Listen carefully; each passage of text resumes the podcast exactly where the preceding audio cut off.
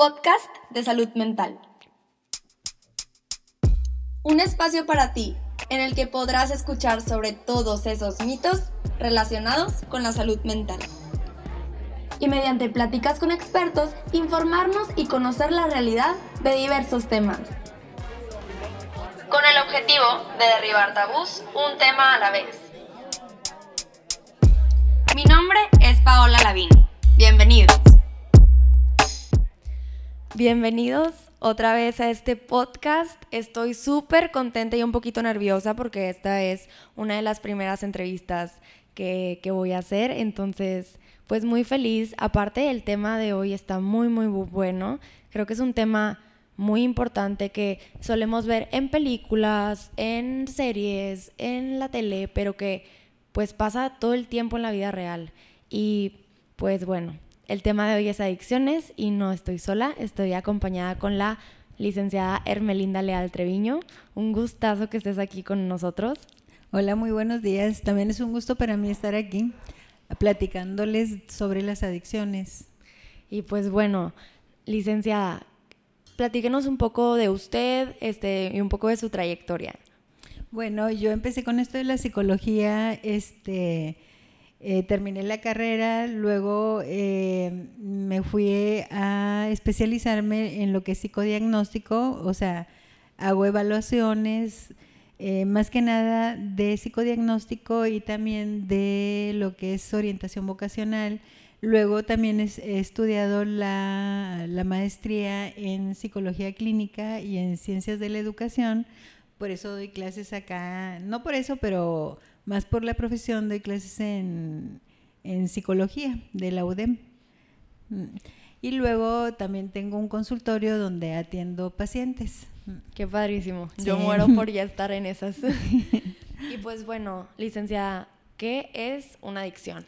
La adicción es cuando, o sea, eh, la persona en sí no se entera de que es un adicto, suele no enterarse de que es un adicto, porque este, conforme va consumiendo o va teniendo actividades que hablan de adicción, eh, aumenta la tolerancia, o sea, van incrementando la actividad, por ejemplo el juego, van yendo más seguido y también en el consumo de drogas eh, aumentan la dosis, pero para ellos es así como normal porque lo pueden hacer todos los días y dicen, bueno, es que yo lo puedo controlar. Cuando una persona dice que lo puede controlar y no, no este, realmente no lo controla, entonces es cuando ya podemos pensar en una adicción. Y luego vienen efectos, por ejemplo, en la familia, en lo laboral, si está estudiando también en lo educativo, entonces no va a poder funcionar esa persona. Y también en lo económico, porque tiene que consumir la droga, eh, tiene que eh, pasar por el juego, desatiende el trabajo, entonces eso viene en complicaciones económicas que hacen que la persona luego tenga conductas delictivas. Entonces, es todo, o sea, es todo un proceso por el que pasa, pero se va integrando a él sin pensar y dice que sí lo puede controlar, pero cada vez se ve peor el resultado, el efecto de cualquier tipo de adicción. Es que me llegaban muchas preguntas de cómo cuál es la diferencia de una adicción y un hábito. El hábito, uno puede tener hábitos, pero que, por ejemplo, el hábito del ejercicio. Pero hay también aquellos que tienen adicción al ejercicio, que, que piensan que si no hacen mucho ejercicio y también llegan, pueden llegar al hospital ese tipo de personas porque se exceden. Entonces, puedo tener hábito de ejercicio, pero para controlar, por ejemplo, mi salud. Y, es a nivel cultural, está bien, pero hay las personas que se pasan, entonces que lo hacen con exceso, que porque siempre hay un, un trasfondo en eso, el miedo, el miedo a no ser visto delgado, por ejemplo, las anoréxicas que también es un tipo, la anorexia no, sí la bulimia, pero es un tipo de problema en donde la realidad está alterada. Muy distorsionada. Sí, muy distorsionada. No, pues, ¿y existen tipos de adicciones? Sí, están las adicciones, por ejemplo, por consumo de drogas, que puede ser a nivel nasal, intravenosa, a nivel de bajo la piel, también a nivel anal, porque las hay. Este, y también las adicciones en función de actividades, por ejemplo, la adicción al juego. Las adicciones a, a, las drogas, a cualquier tipo de drogas, ya está reconocida a nivel psiquiátrico, es a nivel formal. Y también hasta ahorita la única que entra es a nivel de juego, porque las otras adicciones puede, eh, eh, pueden tomarse como adicciones de la falta, por falta de control de impulsos. Pero cada adicción tiene su trasfondo. Entonces, este, están las adicciones a las compras, las adicciones eh, a, los, a internet, las adicciones al trabajo. O sea, son otro tipo de adicciones que como que no se ha formalizado, sí se reconocen, pero no a nivel oficial, porque se reconocen por todo el trastorno que causan en, todo, en todos los uh, ámbitos. ámbitos. Sí, sí, está problemático. Sí, pues de hecho el otro día un amigo me mandó un mensaje, es un amigo súper trabajador y me dijo, Paola, ¿crees que se puede hacer adicto al estrés? Y yo pues pensé, el estrés lo que hace en tu cuerpo es que libera adrenalina. Sí. Tal vez el, esta adicción a adrenalina, pero adrenalina de tu cuerpo, ¿es posible? Sí, pero lo que pasa es que ese tipo de personalidades buscan otro tipo de actividades, por ejemplo, las actividades eh, de alto riesgo, eh, escalar montañas, eh, por ejemplo, conducir carros de carreras, o sea, son tipo de actividades que también, como dices tú, produces adrenalina. Uh -huh. Entonces, la actividad te lleva a ese estado eufórico que estás buscando a final de cuentas, pero que son, son este, actividades de alto riesgo. Se me hace súper interesante, como automáticamente cuando piensas adicción piensas en drogas y como no. que... Sí, exactamente, como sí. que existe todo un espectro de lo que se puede ser adicto a. Sí. Y tengo una pregunta, o sea, yo he tomado vino, he tomado alcohol, pero ¿hasta qué punto consumir cierto tipo de sustancia se convierte en una adicción? Lo que pasa es que también hay personalidades, o sea, hay constituciones en donde a nivel de cuerpo en donde una persona puede tomar, se puede poner borracha, pero no necesariamente lo lleva a una adicción. Cuando la persona ve que el tomar, lo, cuando tú tomas o consumes otra droga, eso te va a alejar de la realidad, ¿sí? Y, y, y cuando uno no, uno no se gusta un, uno mismo, entonces eh, es una manera de escapar de ti mismo, pero también de escapar de los requerimientos que a nivel social se te dan todos los días y que tú te sientes que no puedes, no, no puedes dar respuesta a eso. Entonces no te gusta verte así. Y entonces escapas de ti mismo y escapas de esa realidad. Y, y es, y es a lo que te ayuda. O sea, es mucho más complejo que la sustancia misma. Claro que hay de sustancias sí, a sustancias. Sí, sí, por ejemplo, la cocaína es muy interesante porque la cocaína lo que inhibe es el transportador de la dopamina. La dopamina te hace sentir eufórico, por eso toma, este, consumen cocaína, porque bloquea el transportador que regresa la dopamina a la neurona que le está segregando. Entonces va a haber mucha, mucha dopamina. Entonces tú te vas a sentir muy bien. Pero es, es este dejas de consumir eso y otra vez viene el bajón. El bajón. Es como también con el, pues es que el alcohol es un depresor, no es un estimulante así como la cocaína. Entonces, con el alcohol tú puedes ser o decir cosas que no te atreverías estando en condiciones normales. Sí, sí al estar investigando, de hecho, eh, vi que mucha, muchas personas pensaban que el alcohol te hace sentirte animado bien, pero dado que es un depresor, al final viene el bajón. El bajón es una deshidratación sí. del cerebro, es una deshidratación del cuerpo, sí. porque es veneno. Sí. Y pues algunas eh, también depende del sexo. En el alcohol va a depender del sexo, porque este la hidrogenasa es una em, Encima. encima que falta en la mujer y que el hombre la tiene, por eso puede tomar más cantidad. La mujer con una poca cantidad de alcohol se puede emborrachar. Un hombre no es tan así. Por eso y también más. cuando estás en tus días No, sí. es mucho más fácil, ¿no? O sea, o sea, requieres de una menor cantidad de alcohol para sentir, Euforia. sí. Mm, mm. Y sentir, pues sí, que están borrachas.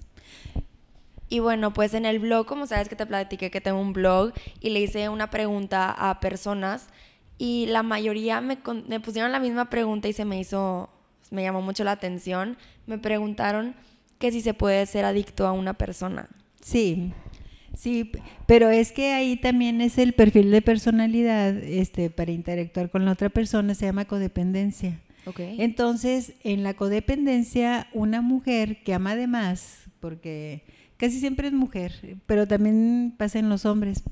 Entonces, la persona con la que es codependiente se idealiza y la mujer o el hombre en algunos casos toman la postura de objeto, de cosa, en donde está implícita la devaluación, la, la autodevaluación, la autodescalificación y que necesita de la otra persona para poder existir, si no es nada.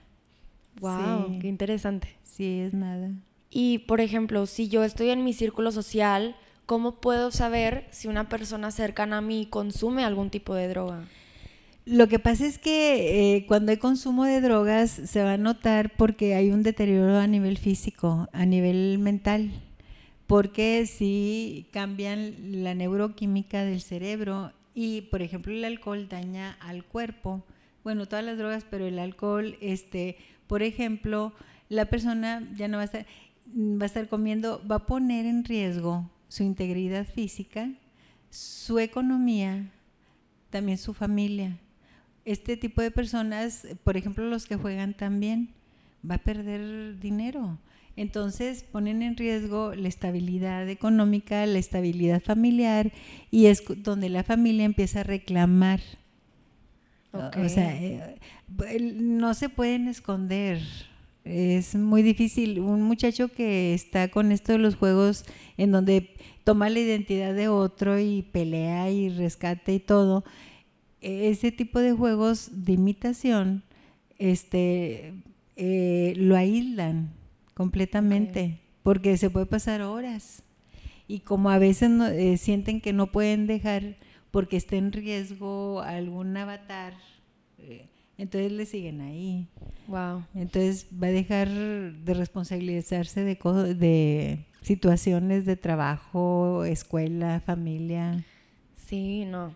Al investigar hecho, esto, de hecho, este, me topé con muchísimos mitos que existen Ujú. relacionados a las adicciones y te los quiero platicar para que nos digas como la versión de la realidad de estos. Uno fue que las adicciones son una enfermedad individual, es decir, solo afectan a la persona y no afectan a nadie más. No, pues por eso es un mito, porque realmente afectan en el contexto en que tú estás, afecta a todo. Cuando es una adicción, ya va a afectar a todo, a la persona, pero también a los que están alrededor de la persona, las instituciones, como son la familia, la escuela, el trabajo. También vi otro mito que decía que consumir los fines de semana cierta sustancia no se convierte en una adicción, o sea, no hace tanto daño. el consumir, pero luego eh, la adicción viene cuando la persona encuentra agradable este el consumir esa droga y dice, bueno, un poquito otro día, entre semana y empieza también a incorporar esa actividad durante la semana. Pero ya la dosis no le va a hacer sentir como quiere sentirse, no va a lograr no es, el objetivo es lograr el estado inicial que logró con una dosis. Entonces la va a empezar a incrementar, entonces va a ser más tolerante a cantidades más fuertes o aumentar las horas de juego, aumentar, por ejemplo, eh, eh, también las cantidades que, que pone en riesgo eh, económicamente hablando. Entonces va a haber un aumento en todo y eso, y eso sí va a afectar. Sí, de hecho creo que es algo muy común, al menos en mi generación, creo que hoy en día tú digas que tienes aguante al alcohol como algo Sí. bueno, como ya no me hace tanto daño, en, o sea, Soy más pero es fuerte. totalmente lo contrario, o sea, el hecho que tengas aguante yo creo que significa que tu cuerpo ya no se puede, o sea, necesita más estimulación para llegar a la ebriedad. Sí. y Necesita más dopamina. Exactamente, lo que Sí. pasa es que ahora tienes más probabilidad de padecer alcohol- alcoholismo el día de Sí. mañana. Sí, sí, puede verse desde ahí, de que soy más fuerte, puedo más, me puedo tomar 10 eh, tecates y no, y no me pasa nada, pero sí le está pasando. Porque si se ve al interior del cuerpo, hay un programa en donde te dicen la edad de tus órganos. Todas las personas que se drogan tienen, tienen afectado los órganos y, y- y parecen más viejos. La edad es de 50, 40 años cuando tiene 20 el muchacho. No Porque están destruidos. Hasta el cerebro se achica en Sí. cuanto se habla de alcohol. Sí, han hecho tomografías de personas alcohólicas y también de esquizofrénicos y, y se ve el mismo tamaño del cerebro. Eso quiere decir que el cerebro está padeciendo los efectos de la ingesta de drogas. Sí, creo que lo vemos muy cool o muy como es lo de hoy y no nos tomamos a- un minutito a pensar en todo lo que puede repercutir. O sea, desde el primer Sí. trago que tú ingieres, toma 90 segundos para llegar al torrente y una vez que está en tu sangre, llega al cerebro. Sí, sí. Es un veneno, o sea, qué bárbaro. No es la cantidad, fíjate, es lo que se queda en sangre. Es lo que se queda en sangre y este, porque lo demás se desecha por el sudor, la orina, pero lo que queda en sangre sigue ahí y sigue dañando a los órganos. Y platícame, licenciada, ¿es verdad que la adicción no tiene nada que ver con factores genéticos? Sí tiene que ver, porque se ha visto que los niños de madres que cuando están en, están en gestación, este, toman, fuman, el feto sufre las consecuencias. Hay niños que nacen con adicción, por ejemplo, las personas que toman heroína, morfina, este, puede el niño tener la adicción y al niño se le tiene que tratar con equivalentes de ese tipo de drogas para poder este quitarle pues todo el sufrimiento que, que implica el ser adicto. Y puede ser también si no es la madre, si es el padre. Sí, porque los padres alcohólicos pueden afectar, este, pueden tener, es que también vienen los niños con defectos a nivel de, mm, a nivel de cerebro, a nivel físico, sí presentan así como diferencias y luego eso se detecta porque el niño tiene problemas de aprendizaje. O sea, hay retraso mental. Sí, no, de Pero hecho- el papá y la mamá afectan, y sí. Sí, estaba investigando y decía que los hijos de alcohólicos tienen cuatro veces más probabilidad Sí. de padecer un alcoholismo más que su padre o madre. Está cañón. Pues es que ya vienen con la adicción. Tienen que consumirlo.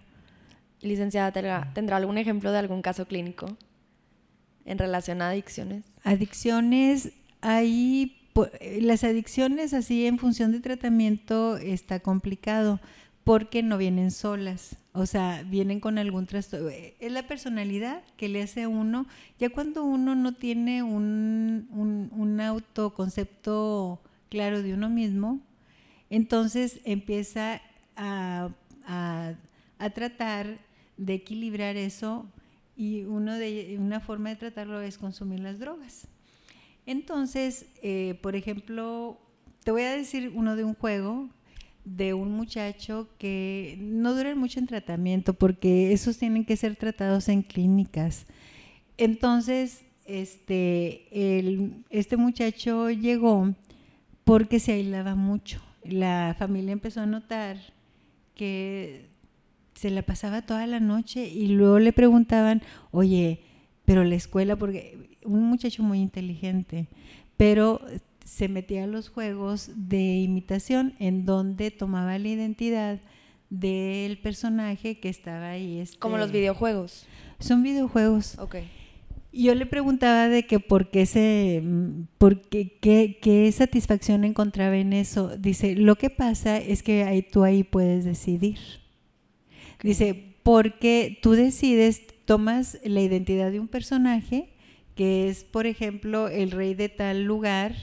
Entonces tienes que tomar decisiones y las decisiones que tú tomes van a traer consecuencias y van a afectar a otros. Pero este, yo, por ejemplo, tomé la de un rey que era un emperador y que tenía que tomar la decisión si se iba a la guerra, si no se iba a la guerra.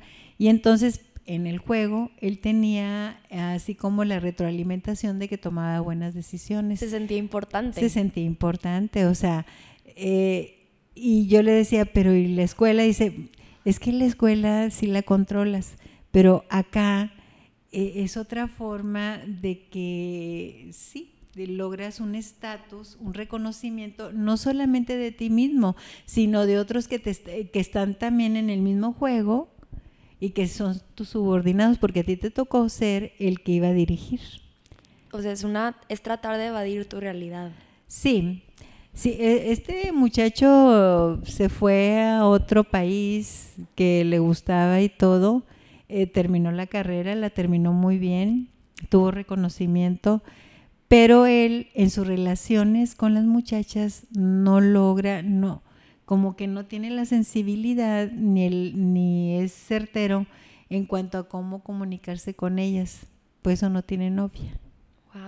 Sí, o sea, y eso le también le afecta. Claro. Pero también la familia está desintegrada. Es que tiene que ver con un papá ausente, una mamá que mm, como que sí es sensible, pero como que la comunicación no es buena. No le dice cómo estás, cómo te sientes. Bueno, te voy a mandar el dinero. Ok. Te voy a este, ¿qué, necesitas? ¿Una computadora? Pero afecto no, no había mucho. Como que también hay problemas con la mamá. Y e, está complicada la situación familiar, pero pues, desde siempre. Me queda claro que una adicción no solamente es cuestión de una droga, es de cuestión de cómo está tu vida en ese momento, tu realidad, tus amigos, si es que los tienes, si no los tienes. Sí, eh, también para los amigos, sí tienen, sí, sí hay convivencia, pero amigos reales, o sea, sí. sí. Tiene amigos allá. En el juego. En el juego. Y es reconocido. Es que es una máscara. Es algo que tú te pones para sentirte lo que te falta en tu vida. E, es una recompensa, es como las ilusiones. Sí. Eh, porque tú tienes la ilusión de ir a algún lugar, te va desde la realidad, empiezas a pensar, porque a través de la fantasía tú logras muchas cosas. Pero la fantasía es, un sistema de, de defensa consciente porque sabes que lo estás haciendo y eso te gusta, porque te sientes tan bien, pero es mentira a final pues, de cuentas. Pues sí, también es más fácil, o sea, irte para allá a tratar de arreglar la vida. De pasar por todo el proceso. Es correcto, sí. Sí, es como el, la persona que entra a tratamiento y te dice, pero es que cuando vamos a terminar, sí. este, es que esto, lo otro, bueno, si tú quieres ir al chipinque, tienes que irte por las veredas o sea, ahí no hay de otra. Y, y si te vas caminando te va a doler. Sí. Y si te vas en carro va a ser más rápido, pero tienes que pasar por el proceso. Y a lo mejor hay un, hay un choque, te va a detener, o a lo mejor hay una ponchadura, o se te acabó la gasolina. Entonces es un proceso que este tipo de pacientes es muy difícil. Por eso eh, porque también hay cambios a nivel físico, neuronal. Sí, 100%. o sea, se complica mucho. Por eso es muy recomendable que acudan a una clínica, ya que es un como un, tratamiento muy holístico. Sí, es eh, tiene que ser multidisciplinario, tiene que intervenir psicólogo, psiquiatra, neurólogo este, también tiene que intervenir un médico eh, que vea el estado de, actual de la persona y ver las posibilidades, porque hay casos en que el paciente muere primero, un alcohólico puede, o un cocainómano eh, o un heroinómano puede morir antes que, este, que se le dé un tratamiento psicológico, porque el estado físico está desbastado, o sea, se mueren primero. Me imagino. ¿Y conoce algunos centros aquí en Monterrey en donde tengan buena fama de...? El que más conozco ahorita es DIMAC. Mm, ¿cómo, eh, es desarrollo integral el movimiento. Este, ahorita tiene nada más, eh, tienen acceso a él pacientes hombres. Está uno allá por la carretera nacional y otro acá en la colonia Country. Eh, ahorita no traigo los datos, pero este puedo luego... Sí, más adelante no, ponemos más información sobre también centros para mujeres, centros para ambos sexos. Sí, eso lo podemos ver después. Sí. No, pues licenciada, muchísimas gracias por todo el tiempo. un placer. por la disposición de creer en este proyecto y creer en mí. Muchísimas gracias. Sí, no. No, además este yo creo que esto sirve para las personas que escuchan y dicen, pues ahorita puedo detener el problema. Exactamente. Es difícil que piensen así porque no lo ven como problema, pero eh, ya es un problema que no lo vean como problema. Entonces sí lo pueden detener acudiendo, a lo mejor la familia luego no ayuda mucho, porque también tienen así como eh, cierta concepción del tratamiento a nivel de psicólogo, a nivel de psiquiatra, pero este es mejor detener las cosas ahorita y que se empiecen a medir, a medir de lo que realmente, con lo que realmente cuentan, porque pasa una cosa con las familias. La mamá cuando tiene el hijo ya trae un proyecto, o cuando apenas lo gestó, o aún sin gestarlo, ya tiene un proyecto de, vida de ese sujeto. Entonces cuando lo ve, le empieza a poner características que no tienen, por eso los muchachos luego también este, se decepcionan de sí mismos porque no dan el ancho con la mamá. Había mucha expectativa. Sí, entonces no dan el ancho, entonces ¿cómo le hacen? Ok. Desde ahí hay que buscar tratamiento. No, es que por eso yo pienso que la prevención es muy importante y por eso yo siempre digo que no tienes que estar enfermo para ir con un psicólogo. No. Se me hace la cosa más normal, es lo que vivimos todo el tiempo, todo el tiempo sentimos, todo el tiempo nos comportamos, todo el tiempo pensamos. Sí. Y no está de más una ayuda a ella. Hay personas que tienen capacidad de insight y que la misma vida este ellos van elaborando, pero hay otros que sí necesitan porque luego la familia, el contexto familiar no ayuda. Sí, aparte es tu ambiente, es donde estás inmerso todos los días. Sí. Sí, y aparte hay personas que ni cuenta.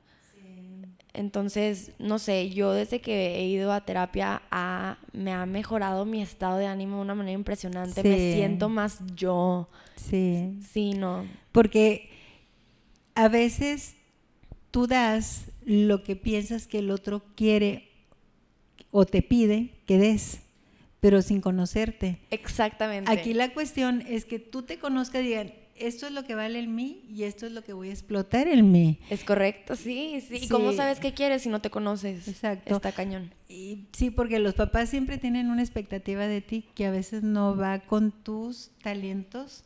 Entonces, si uno descubre sus talentos, sean o no sean los que quiere la familia, porque los bailarines, por ejemplo, aquí no es muy dado que valoren alguien, a un muchacho que quiere hacer las artes. No, no lo valoran, pero es lo que él quiere. Quiere ser músico, quiere ser bailarín y es en donde va a obtener, o sea, todo su reconocimiento, su valor como persona y entonces va a explotar eso. Y eso lo va a hacer sentirse feliz, que ha desarrollado sus capacidades, sus talentos, porque es lo que trae. Y licenciada mencionó que usted consulta actualmente.